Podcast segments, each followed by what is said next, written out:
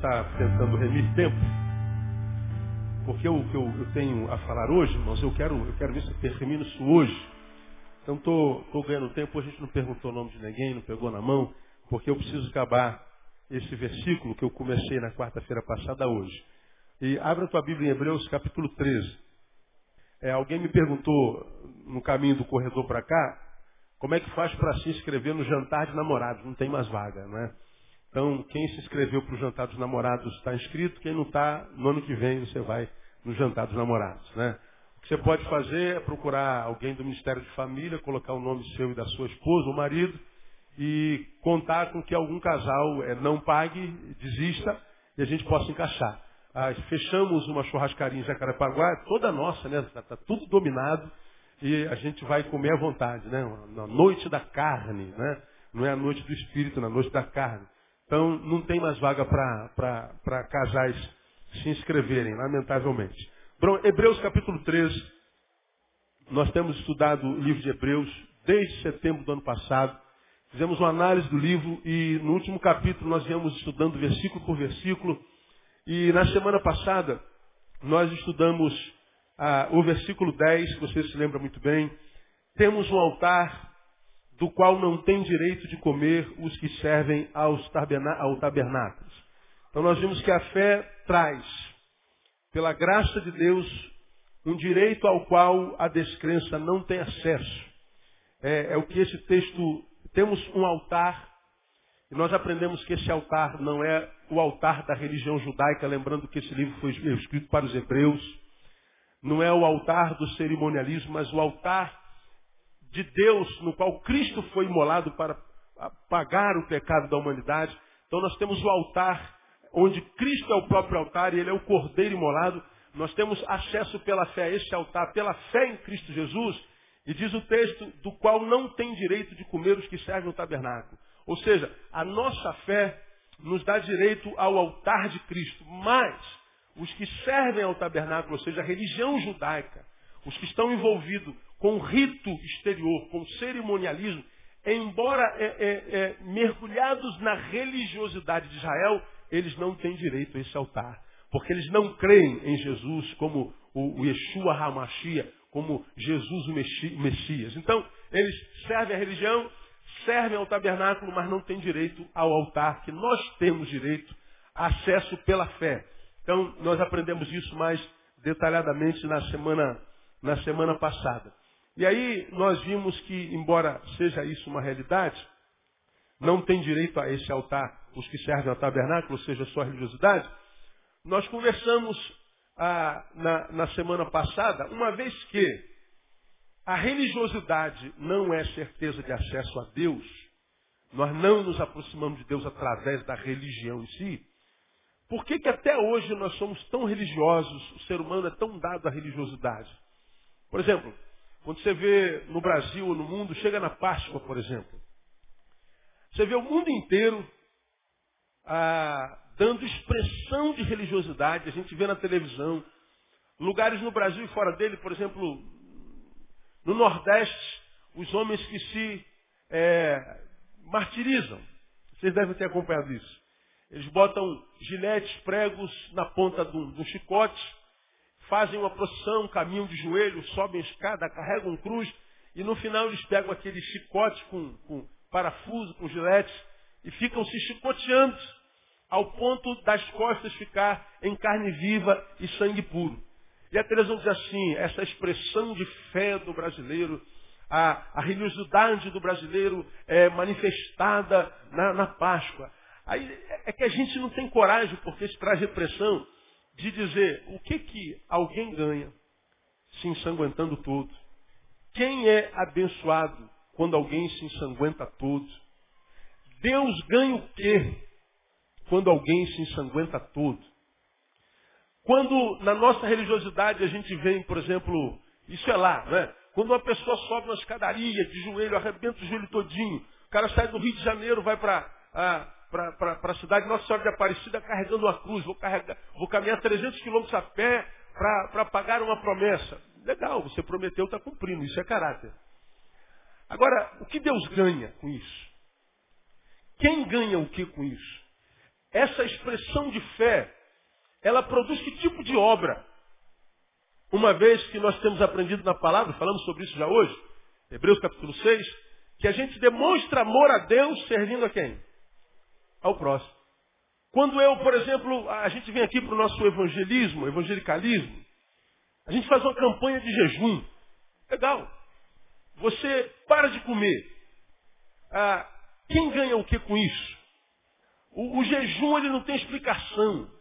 Respeito quem faz. Mas se a gente parasse para pensar, eu vou fazer jejum. Legal. E o que você vai fazer com aquele pão que você não vai comer? Aí vai endurecer, pastor, porque eu não vou comer. Pois é, se a gente fizesse jejum, pegasse o pão e desse para quem tem fome.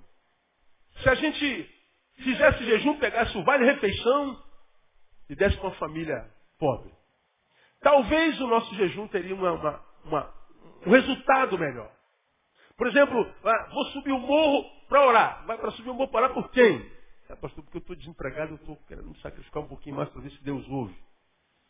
E no morro eu estou mais perto de Jesus. Não está.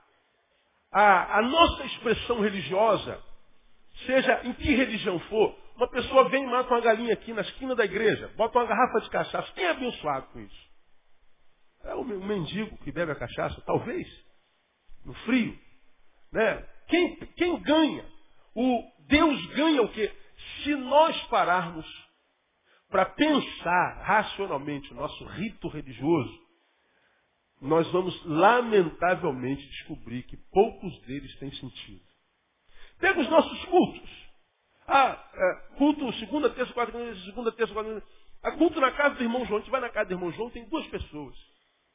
E a gente diz assim, irmão, dá uma palavra aí. O irmão não estava preparado. Aí ele, ele, ele, pega a Bíblia, abre assim, procura. Porque ele foi pego de surpresa, dá um branco, gela tudo, aí não lembra de nada. Ele, ele fica caçando na Bíblia. É, não, não, não, tem, ah, vai isso aqui mesmo. Ó, irmão, eu, eu, aí ele fala aquilo lá. Ele fala, fala, não diz nada, porque é mais importante que dizer alguma coisa, ter alguma coisa para dizer.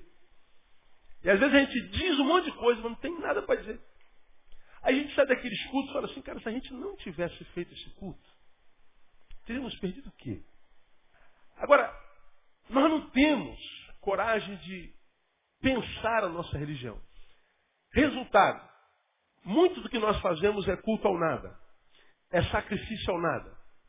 E quando a gente faz um sacrifício ao nada, presta um culto ao nada, nosso culto é irracional, e quando o nosso culto é irracional, ele não redunda em bênção nem na nossa vida, nem na vida de ninguém.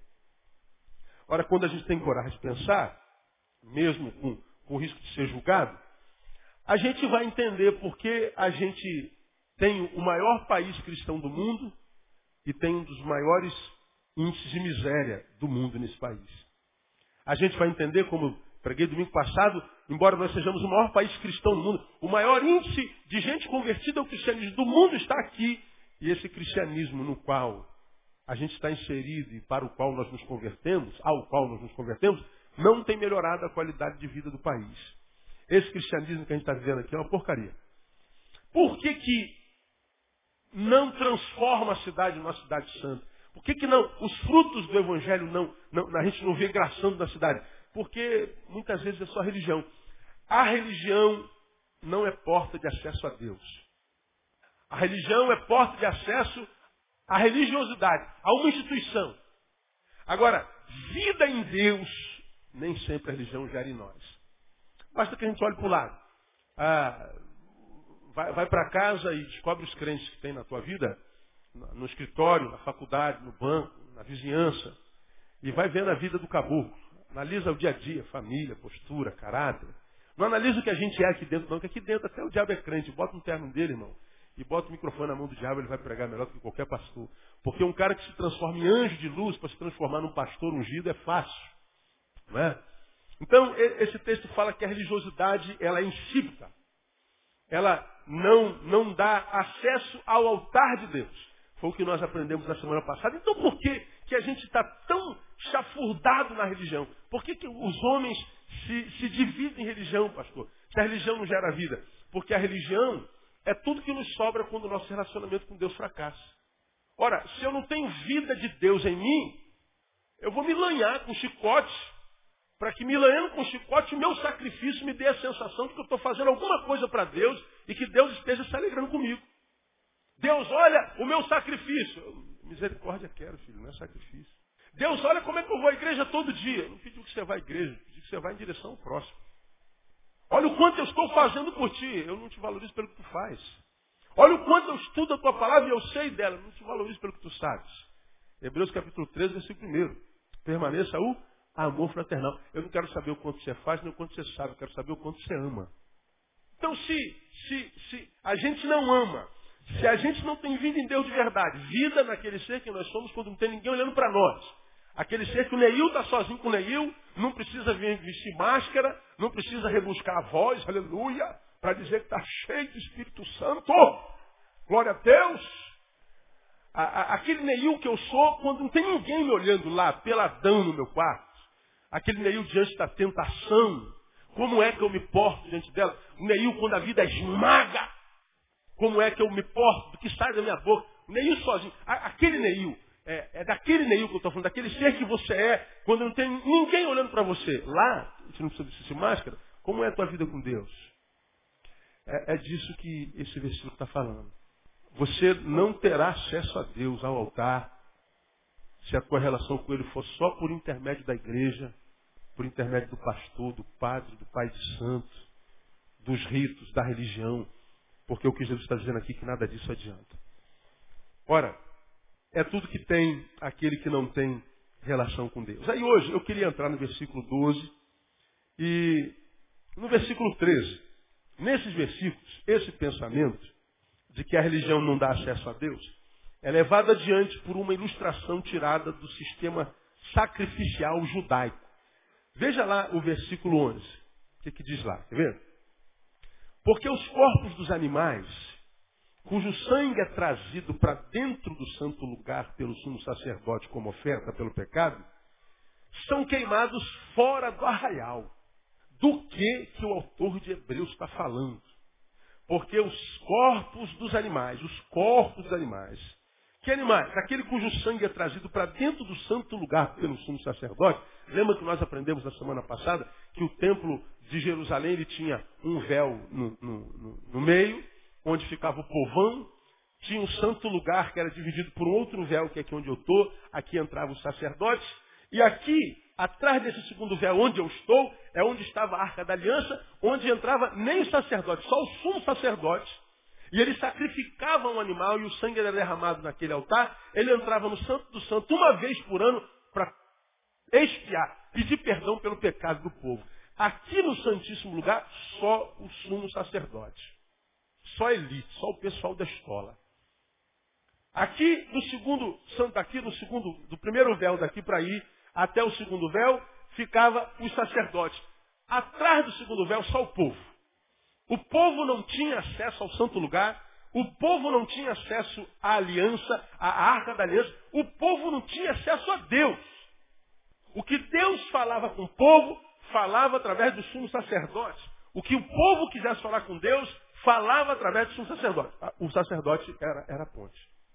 Aprendemos isso na, na semana passada. A coisa era mais, mais complicada. E quando o sumo sacerdote, nós lemos em Hebreus capítulo 9, vinha sacrificar um animal, ele sacrificava o animal, o sangue do animal era posto na, na, na, no altar, e depois ele pegava o corpo desse animal, levava para fora do arraial e queimava o corpo lá. É o que ele está dizendo aqui. Agora, do que que ele está falando? Presta atenção, porque isso aqui é vida para você. Isso aqui é vida para você.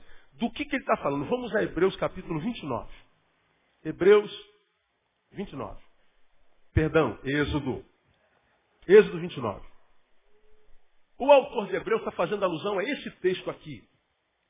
Porque se a gente não entende a palavra, a gente vira consumidor de Deus, como a maioria de nós. Não sabe nada da palavra, não sabe nada da história de Israel, não sabe nada da história do Evangelho. A gente vem para se dar bem. Aí quando a gente vem para igreja só para se dar bem, a gente acaba se dando mal. É como acontece com a maioria das pessoas que a gente conhece. Não consegue estabelecer em si a bênção da permanência, a bênção da longevidade, a intimidade equilibrada com Deus que faz bem em todos os instantes da vida. A gente se torna consumidor. Quem vem para se dar bem acaba se dando mal. Né? Quem não vem para se dar bem, vem para se relacionar, acaba se dando bem. O, versículo 20, o capítulo 29, versículo 10, fala sobre esse cerimonialismo no qual o sumo sacerdote entrava no Santíssimo Lugar para sacrificar. Veja o versículo 10. Farás chegar o novilho diante da tenda da revelação, e Arão e seus filhos porão as mãos sobre a cabeça do novilho. E molarás o novilho perante o Senhor à porta da tenda da revelação. Depois tomarás do sangue do novilho e com o dedo o porás sobre as pontas do altar e todo o sangue restante derramarás à base do altar. Também tomarás toda a gordura que cobre as entranhas, o redenho do fígado, os dois rins e a gordura que houver neles, e queimá-lo-ás sobre o altar. Mas a carne do novilho, o seu couro e o seu excremento, leia para mim o restante. Queimarás fora do arraial. Por quê? É o quê? Sacrifício pelo pecado. Sangue no altar e corpo queimado fora do arraial. Por quê? É o corpo que é o sacrifício pelo pecado. O sangue no altar era para espiar, para mostrar a Deus que o cordeiro foi imolado. O sangue purificador estava sobre o altar. Mas o que era apresentado como sacrifício era apresentado lá no meio do povo e não só o sumo sacerdote, que era o corpo que era queimado fora do arraial. Vamos voltar para Êxodo, capítulo 13, portanto. Como você vê, Êxodo, não, vamos olhar para Hebreus, capítulo 13. Como se vê no, no versículo 12, o sangue era derramado sobre o altar. Rito de purificação. O corpo era o sacrifício. Agora, veja o que diz o versículo 12 do capítulo 13 de Hebreus. Por isso também, Jesus, para santificar o povo pelo seu próprio sangue, leia para mim o resto, padeceu, sofreu onde? Fora da porta, ou seja, fora do arraial. O cordeiro, que no Velho Testamento era usado pelo sumo sacerdote, que derramava seu sangue lá no Santíssimo Lugar, cujo corpo era queimado fora do arraial, vem o autor de Hebreus e diz assim, olha, por isso, Jesus, para santificar o povo pelo seu próprio sangue, sofreu fora do arraial. Fora do arraial de quem? De Jerusalém, lá no Volta, lá no monte, onde todos os olhos, todos os olhos o viram. Aquele cordeiro do Velho Testamento faz alusão ao sacrifício de Jesus, que morreu por nós exatamente para perdoar os nossos pecados, como fazia naquele tempo no Velho Testamento. E o texto diz que Jesus sofreu fora do arraial. Por que, que o texto diz que Jesus sofreu fora da porta? Porque depois do sacrifício de Jesus, que foi definitivo, não existe mais os véus que separavam o povo do Santíssimo Lugar. Quando você quer acessar a Deus e ter acesso a Deus, você não precisa mais entrar num templo, numa sinagoga, numa igreja e encontrar um, um véu no meio, atrás do qual você que é leigo tem que ficar, e aqui dentro fica a elite da igreja, o pastor, os presbíteros, os diáconos, os obreiros, e aqui em cima tem outro véu, e aqui fica o pastor presidente, agora o bispo, o bispo primaz, o apóstolo, o patriarca. Como que se agora você só tivesse acesso a Deus através de nós, o clero. O que esse texto está dizendo nada mais é de que aquilo que foi escrito no Evangelho, que quando Jesus morreu, diz lá o texto que o véu se rasgou de onde a onde? Quem se lembra? Do alto a baixo. Quando Jesus foi imolado lá no alto, fora da religiosidade, fora de Jerusalém, ele está dizendo todo o véu de separação entre o homem e Deus foi rasgado. Ou seja, o acesso a Deus está disponível para qualquer um. Posso ouvir um glória a Deus aí? Não. Portanto, meu irmão, tudo que eu estou te falando, o teu acesso para Deus está liberado. Você não precisa mais do pastor Neil para isso. Você não precisa do apóstolo, do padre, do pai de santo. Você não precisa mais da religião para isso. Você não precisa matar galinha, você não precisa dar oferta. Você não precisa ah, ah, usar terno e gravata. Você não precisa mais sacrificar. Jesus já fez o sacrifício. E por que, que ele fez fora do arraial? Porque lá fora do arraial, onde o cordeiro era imolado, ele espia o pecado de todos nós. Não tem mais sumo sacerdote. Por que, que eu acho que é importante que a gente, a gente entenda isso aqui, irmão? Quantas vezes a gente encontra tanta gente na igreja com a estima tão baixa? Porque acha que Deus não ouve. E aí o que, que acontece quando o crente acha que Deus não ouve? Ele começa a, a, a buscar em igrejas. Ah, eu, eu vou naquela igreja lá porque na minha não tem isso, naquela lá tem. Aí chega lá, ah, aqui tem o que eu estou procurando. Aí fica lá três meses. Porque o que ele deixou aqui para achar lá, ele achou, mas o que ele achou lá, ele não tem também o que ele tinha aqui. Ele cobre a cabeça e descobre o pé. Aí cobre o pé e descobre a cabeça. Vai ficar sempre uma área na vida dele que está faltando alguma coisa. Aí ele sai daquele ministério, vai para outro ministério, achando que o problema é a igreja. Achando que o problema é o sumo sacerdote. É o sumo sacerdote daquela igreja que não tem poder. É aquela igreja que é tradicional, não é aquela igreja que é pentecostal. Não é aquela que é neopentecostal, é aquela do fogo. É aquele cantor, é aquele pastor. E a gente vai comparando sumo sacerdote com sumo sacerdote. Pastor com pastor. Cantor com cantor. Estrela gospel com estrela gospel. E a gente não vê que a gente está criando uma geração de crente astrólogos. Vivem atrás dos astros. E o que, que acontece com esses crentes? Estão sempre frustrados com Deus. Se você não tem preguiça de estudar, pega os ventos que passaram no Brasil desde a década de 80 até hoje. E, e, e vai apontando cada um. A gente vê, por exemplo, na década de 80, começou o fenômeno comunidades evangélicas. Lembra disso? Quem, quem é crente velho aí? Apareceu, por exemplo, a comunidade evangélica Vila da Penha, formando músicas novíssimas de onde saiu a, a, a comunidade de Zona Sul, Cader Lucas, saiu, saiu, quem mais nos dizendo aí? Aline Barros, a, um monte de gente que a, pululou de comunidades evangélicas voltada para o louvor e foi uma avalanche na década de 80. No final da década de 80 começou a romper tudo, hoje não tem mais comunidade evangélica. A gente chega no final de, de, de, da década de 80, meado, um pouquinho depois do meado, aparece um fenômeno musical chamado quem se lembra? Nem eu. Grupo. É muito conhecido, meu Deus. Tá, falhou aqui, não anotei. Da Adventista. Prisma. Prisma Brasil. Nossa, o Prisma vendeu milhões de CDs. Quem lembra do Prisma aí? Uma revolução. Uma revolução. Ah, tremendo. Nesse mesmo período, ah, terminando a época do Prisma, aparece ah, o fenômeno Lagoinha, que varreu o Brasil. Depois do fenômeno Lagoinha, aparece quem? Hã?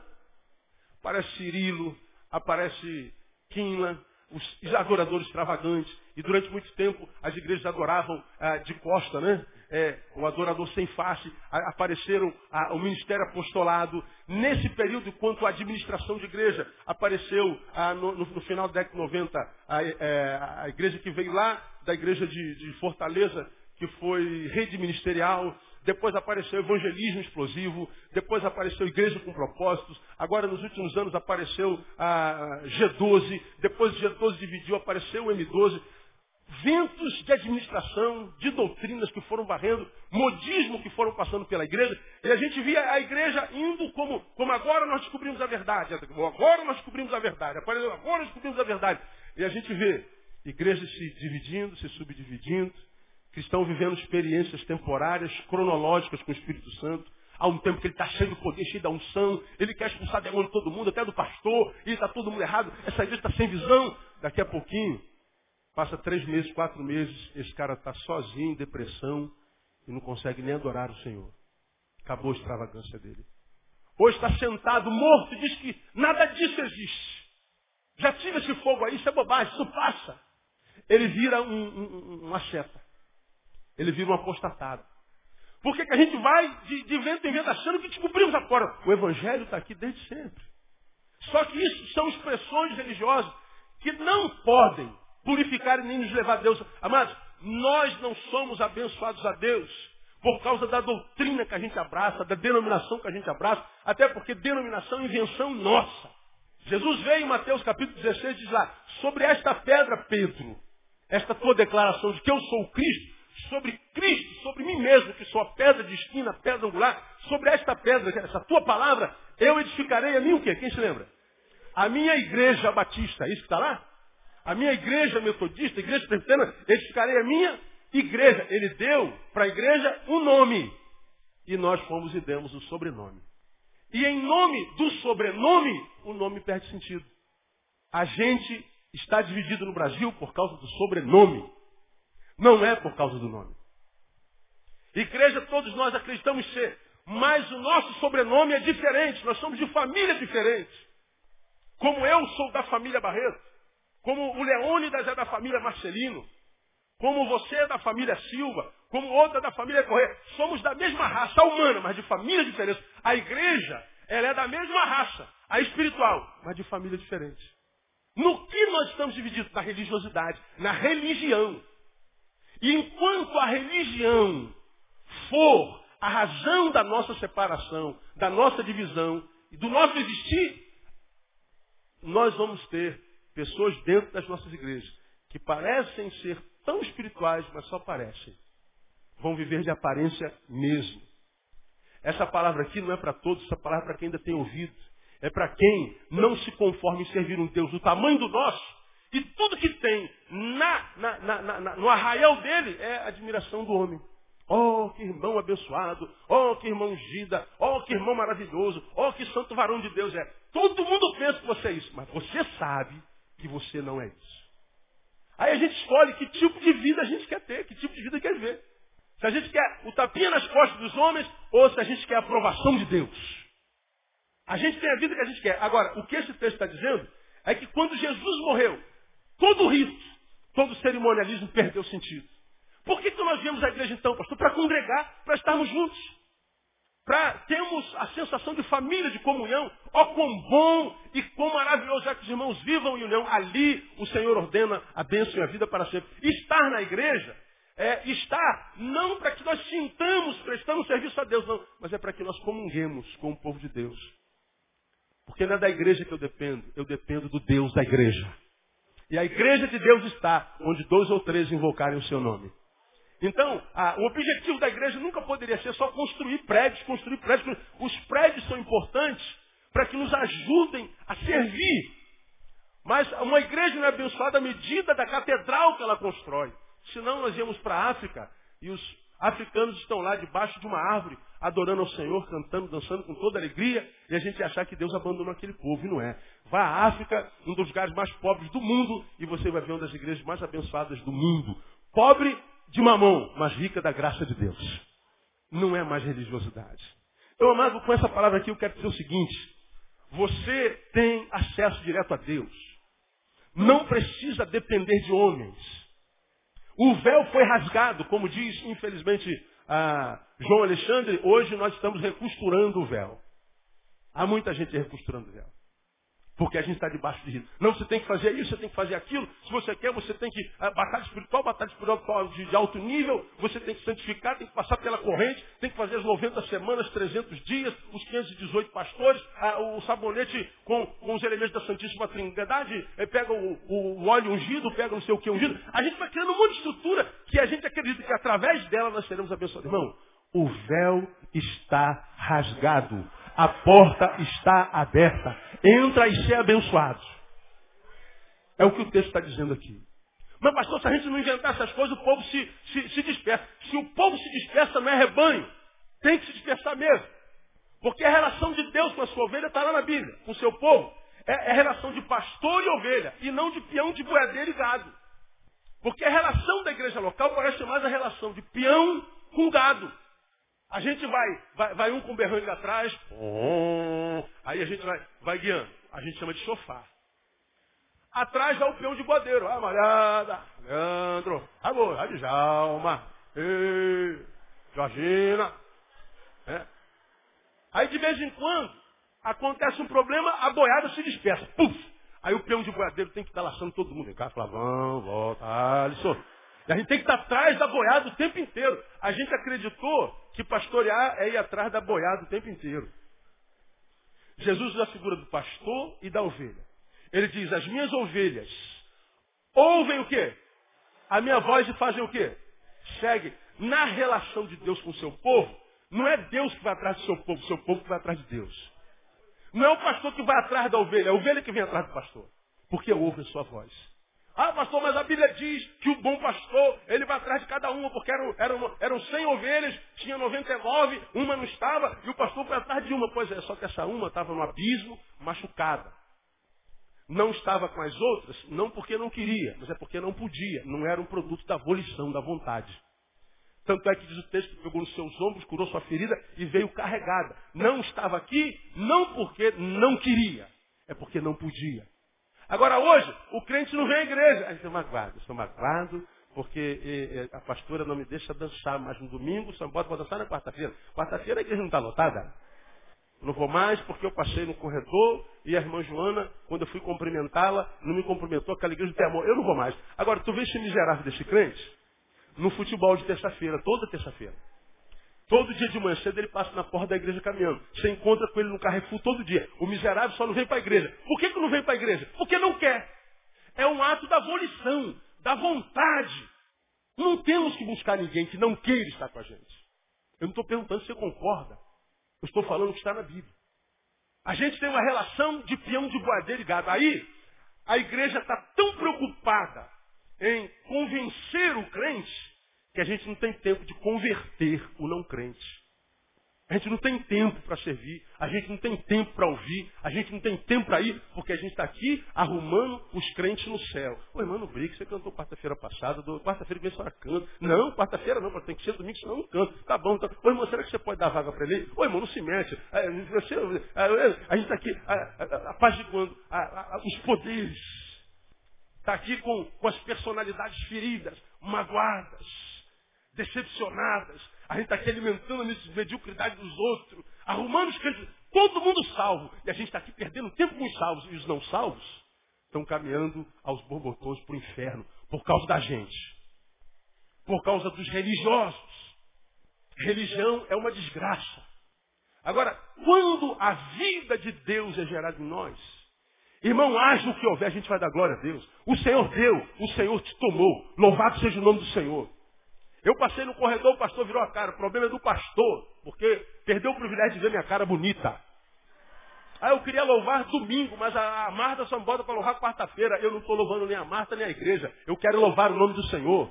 Se não botar quarta-feira, eu louvo no banheiro, louvo no ônibus.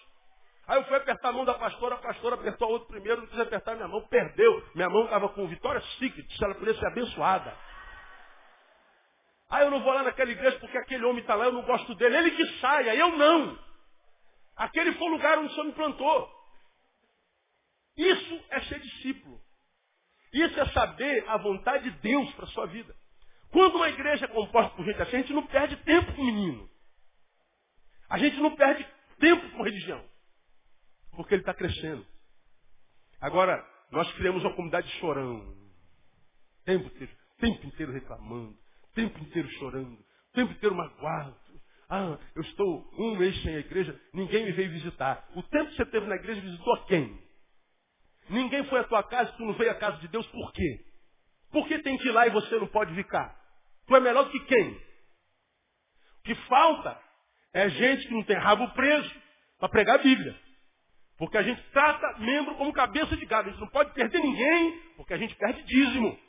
Né? A gente perde número.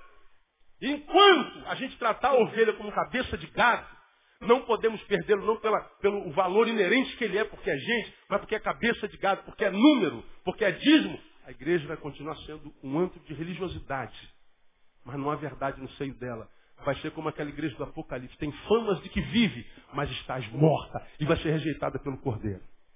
Porque a religião não nos aproxima de Deus em nada. Então diz o texto que Jesus foi sacrificado fora do arraial, para que todos tivessem acesso, todos os que quisessem. As minhas ovelhas ouvem a minha voz e me seguem. Ovelha vai atrás do pastor, gado vai na frente. Então a relação com Jesus é com a orelha. A fé vem pelo ouvir. É? Então quem tem ouvidos, ouça. O que, que é esse arraial? Quando a gente vai lá, ah, no versículo 11, porque os corpos animais cujo sangue é trazido para dentro do santo lugar pelos justos sacerdotes como oferta pelo pecado são queimados fora do arraial. Caramba, já são 9 e 20. Por isso também Jesus, para santificar o povo pelo seu próprio sangue, sofreu fora da porta, ou seja, fora do arraial. Ao 13. Saiamos, pois, a ele fora do arraial, levando o seu próprio. O que, que é saiamos, pois, a ele? A Jesus fora do arraial. Ora, se Jesus foi sacrificado fora do arraial, fora da porta, o convite do autor de Hebreus é, então vamos sair da porta também, vamos atrás de Jesus. Vamos sair a ele fora do arraial. Que arraial é esse? Lembra que ele está escrevendo aos hebreus. O arraial é a religião judaica. Agora eu quero mostrar uma coisa para você muito interessante. Quando a Bíblia diz saiamos a Jesus, que foi o cordeiro imolado fora do arraial, fora das paredes da religião, fora da influência do sumo sacerdote, fora da influência do, do matar cordeiros, porque ele já rejeitou isso desde Amós, desde Isaías. Estou farto dos vossos sacrifícios, das vossas ofertas queimadas. Já, já não me tragam ofertas porque já não vos suporto mais. Amós falou sobre isso contundentemente, Isaías falou sobre isso contundentemente, Jesus falou sobre isso contundentemente. Jesus se deu bem com a prostituta, se deu bem com, com o deputado Zaqueu, ladrão de imposto. Jesus se deu bem com toda a raça de gente, só não se deu bem com os fariseus, com os judeus. Você vê Jesus no capítulo 23, só chama os caras de hipócritas sepulcro caiados, hipócritas, judeus. Por isso Jesus viveu o seu ministério fora do arraial, fora de Jerusalém, fora do judaísmo, para que qualquer um, judeu ou não, tivesse acesso. Agora eu quero mostrar a você uma realidade sobre religião e sobre religiosidade. Eu quero que você seja bem rápido com a sua Bíblia. Nós vamos ler muitos textos agora, porque a gente precisa ler para que você entenda uma coisa e a gente termina. Vamos começar por Mateus capítulo 2. Isso aqui é tremendo.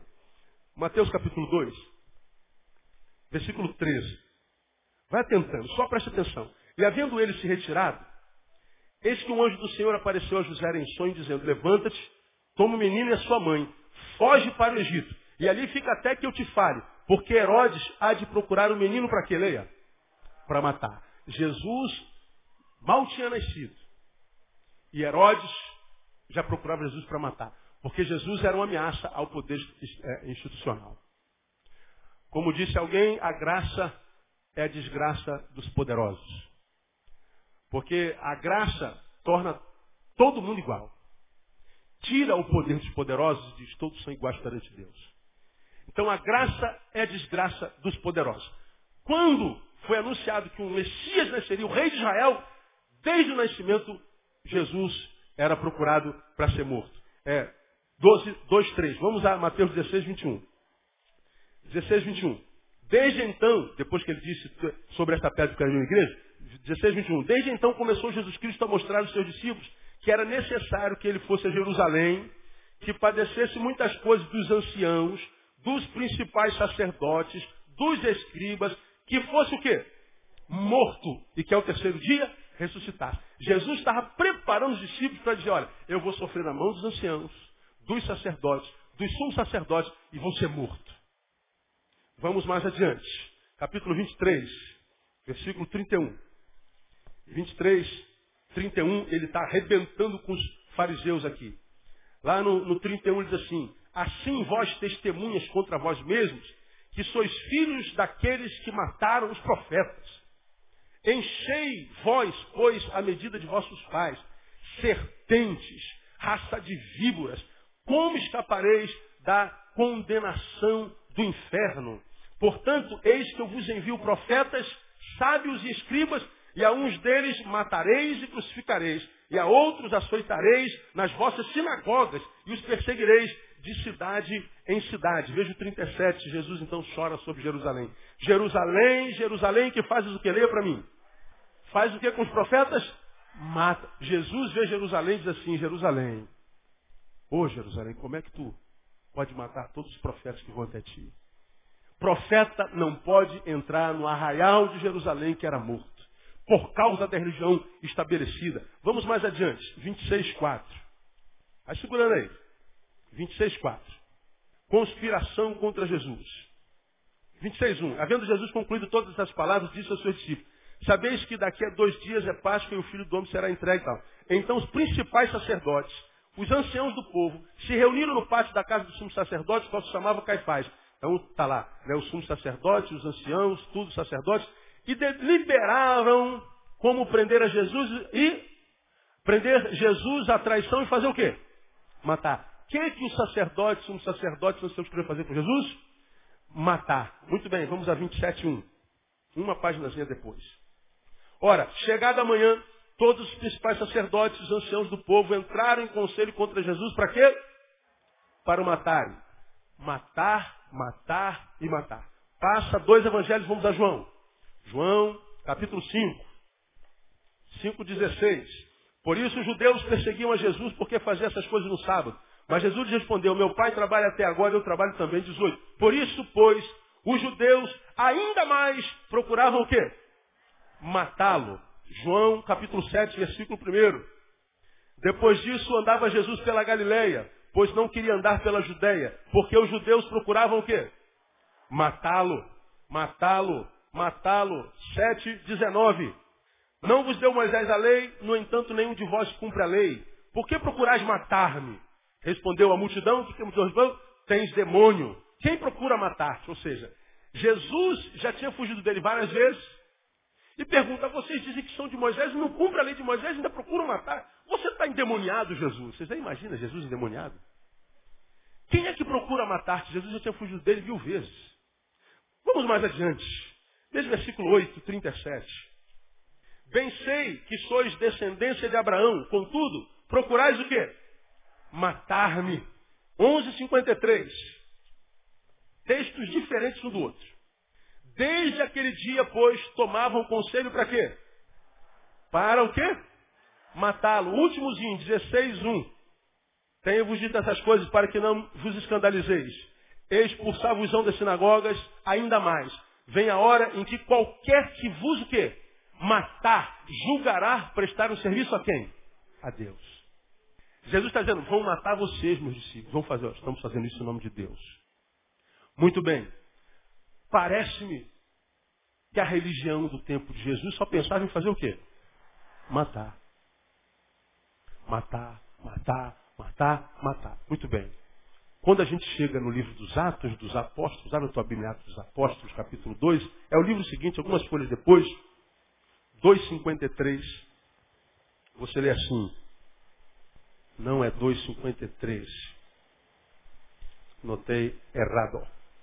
Esquece o 2,53. Vamos ao 3,14.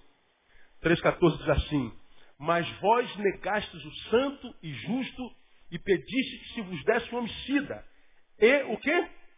Mataste a quem? O autor da vida e quem mais? A quem Deus ressuscitou dentre os mortos. Aqui, no livro dos Atos, Revela, portanto, que a intenção que era de matar foi concluída. Eles mataram. Vós matastes o autor da vida. 5.30 de Atos. O Deus de nossos pais ressuscitou a Jesus, o qual que vós matastes suspendendo ao madeiro. Os apóstolos estão falando com os mesmos com os quais Jesus falaram. Vocês procuram matar, procuram matar, procuram matar. E agora vem o apóstolo e diz assim, vocês mataram. Foi concluído. Depois que Jesus morreu, mudou a religião? Vamos ver. Atos capítulo 9. Veja o 24. Mas as suas ciladas vieram ao conhecimento de Saulo. E como eles guardavam as portas dia e de noite, para fazer o quê? Tirar-lhe a vida, para matá-lo. Agora eles estão querendo matar quem? Paulo.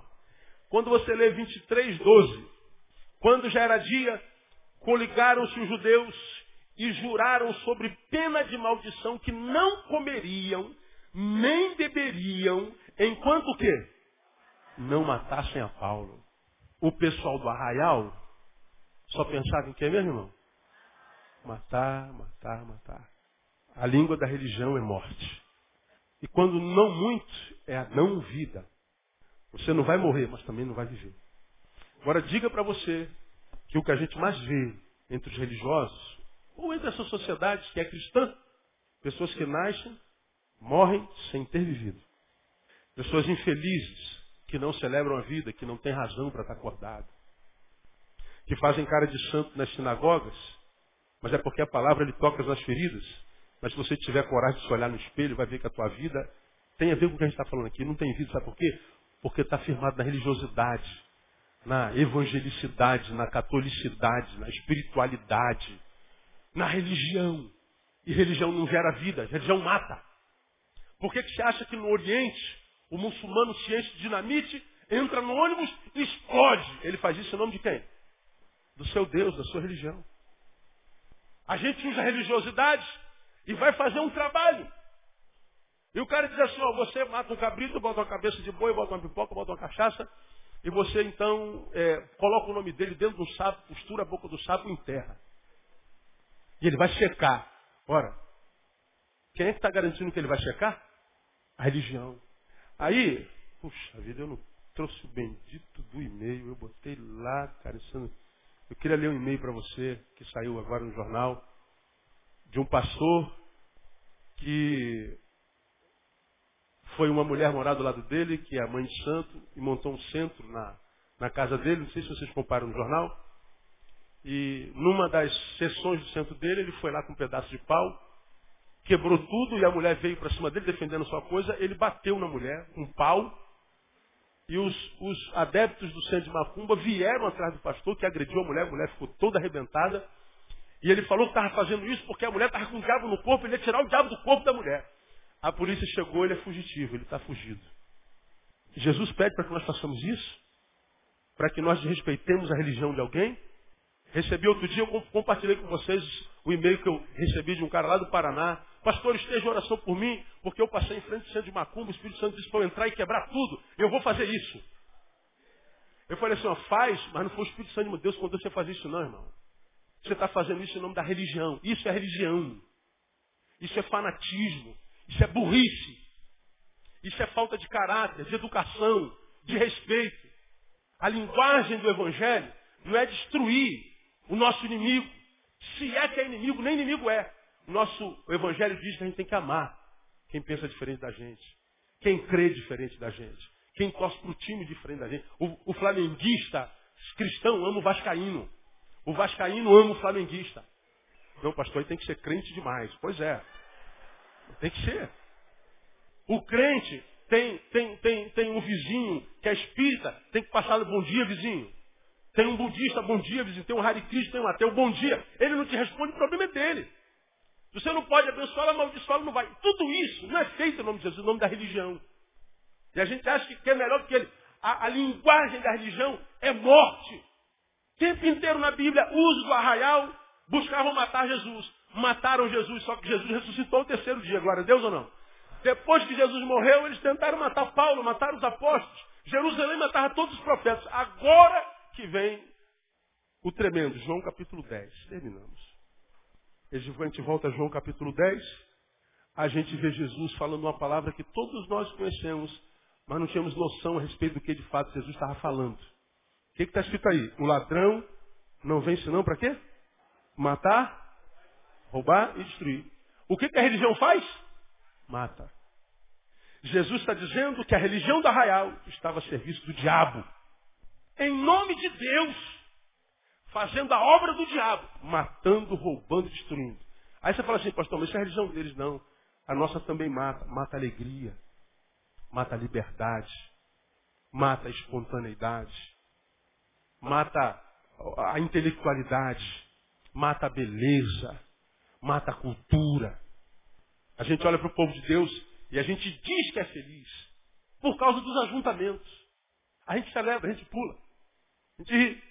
Isso é ótimo. E quando acaba o culto, o que que eles veem em nós? O que que teu vizinho vê em você? Vê em mim? O que que meu brother que trabalha na mesa ao lado pensa de mim? Porque o que ele pensa de mim, ele pensa de todo o povo de Deus.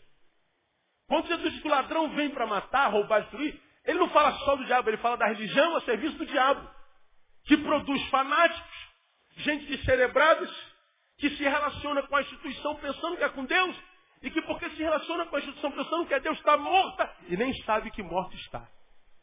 Aí, quando a gente ouve uma palavra, a gente escolhe, irmão. Você pode continuar morto na tua religião, um batista morto, um assembleano morto, um metodista morto, ou você pode, quem sabe, aprender a amar a Jesus mais do que a tua denominação e viver.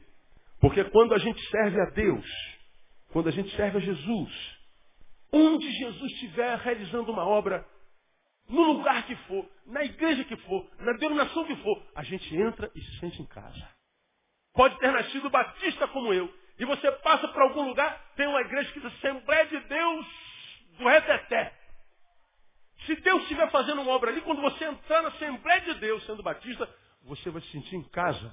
Porque você é o servo daquele Deus que está obrando ali e que não tem sobrenome, só tem nome, que é a igreja. O cara que vem lá do reteté, sapatinho de fogo, da bola de fogo, da espada de fogo, do varão de fogo. Ele entra na igreja batista mais tradicional, aquela que você adora em posição sentido. Mas se o Espírito Santo estiver fazendo uma obra ali, ele vai estar em casa porque ele é servo de Deus e não da sua denominação. Agora hoje não. Nós, no nosso idiotismo, vivemos numa guerra fria. Sua igreja, como diz um pastor que alisou o cabelo, botou leite de contato verde e fez sobrancelha, é, os tradicionais não foram batizados, é, não foram é, é queimados, é, é, não foram salvos ou batizados no fogo do Espírito Santo, mas foram batizados no vinagre.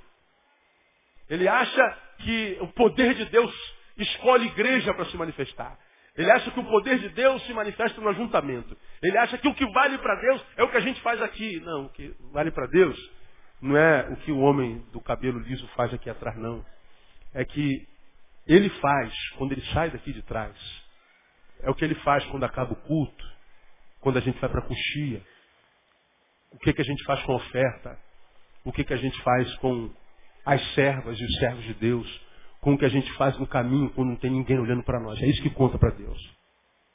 Portanto, irmão, eu posso enganar vocês o tempo inteiro, vocês podem me enganar o tempo inteiro, mas nem eu nem você jamais enganaremos ao Senhor, cuja palavra diz que os olhos do Senhor estão em todo lugar. Quer perder tempo em seguir a Deus? Perca. Agora, se você tem o um mínimo de, de, de bom senso, não vai se conformar em viver uma vida de religião, porque você descobriu que a religião muitas vezes está a serviço de Satanás. Ora, pastor, se isso é verdade, então, por que o homem ainda está tão arraigado na sua religiosidade? Cada aquilo que eu falei na semana passada. O que eu falei na semana passada? A religião, o cerimonialismo, a exteriorização da fé, aspas, Primeiro, a religião, o cerimonialismo requer muito menos esforço do que o essencial. É mais fácil acender uma vela, matar um cabrito. É mais fácil. Desliga seu celular, irmão. Você está atrapalhando. É, é, mais fácil matar um cabrito, é mais fácil é, lanhar as costas, mais fácil dar uma oferta, mais fácil não sei o quê, do que amar o inimigo. Do que pedir perdão quando pecou. Do que se libertar do, do desejo de vingança do que fechar a boca quando tua língua estiver sendo inflamada pelo inferno para falar mal do irmão, para criticar o irmão. Então, a, a, religião requer muito menos esforço. Segundo, porque dá visibilidade à nossa pretensa espiritualidade. A gente vive uma vida podre, mas domingo a gente bota terno e gravata. A gente bota o saião. A gente fala mal de todo mundo, mas não raspou a perna. Não fez depilação. Né? A gente não dá um beijo no filho, mas usa coque. A gente vem com o nosso Rolex, a gente vem com o nosso carro do ano. Então, o nosso rito, nosso, nosso, nossa exteriorização dá a sensação de que a nossa espiritualidade está sendo observada. É por isso. E por último, porque é a única opção restante, é a única opção restante para quem não tem vida em Deus. Quem não tem vida em Deus tem que se tornar religioso, tem que tornar batistão mesmo. Assim, eu sou batista até embaixo d'água, vai morrer afogado. Eu sou, eu sou assembleano a, a, do sapatinho de fogo, vai, vai ficar sem andar porque teu pé vai queimar. Eu sou presbiteriano desde a outra geração, vai ficar aí quando vier o juízo. Pois é, você tem que falar, eu sou de Jesus. Desde que Jesus me alcançou, e onde Jesus estiver, ali estou eu, abençoando e sendo benção no nome de Jesus. Sendo de Jesus. E quando a gente é de Jesus, a gente está bem em qualquer lugar. E aí, Jesus vem dizer, que o que vale a pena não é a religião, não é a lei, não é cerimonialismo. Jesus diz agora que o que faz valer a pena é o amor. Terminamos lendo Romanos capítulo 13, onde o apóstolo São Paulo, que tentaram matar e mataram, escreve para a gente dizendo assim, 13, 8.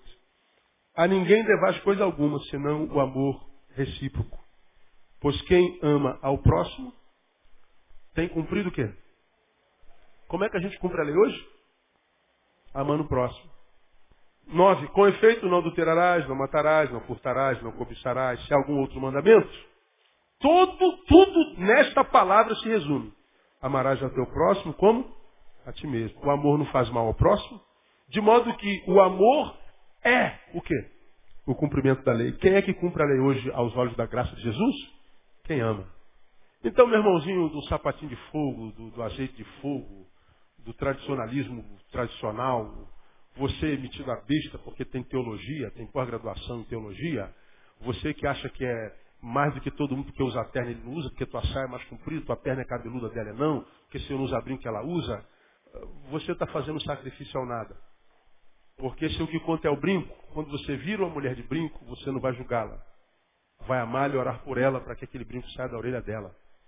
Se você não concorda com a visão daquela igreja, você vai calar a boca. Mas não vai sair mal, falando, saindo por aí falando mal daquela igreja. Você não vai com a cara daquele pastor, você vai calar tua boca. Mas não vai falar contra o pastor daquela igreja, porque aquele pastor daquela igreja pode ser um homem de Deus e você não sabe.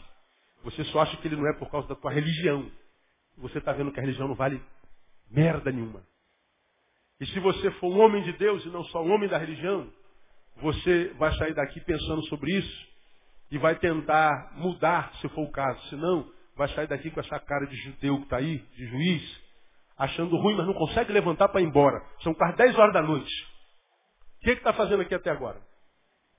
Então, irmão, já que você está servindo um Deus do tamanho do Deus da Bíblia, viva a vida que ele prometeu para você na Bíblia.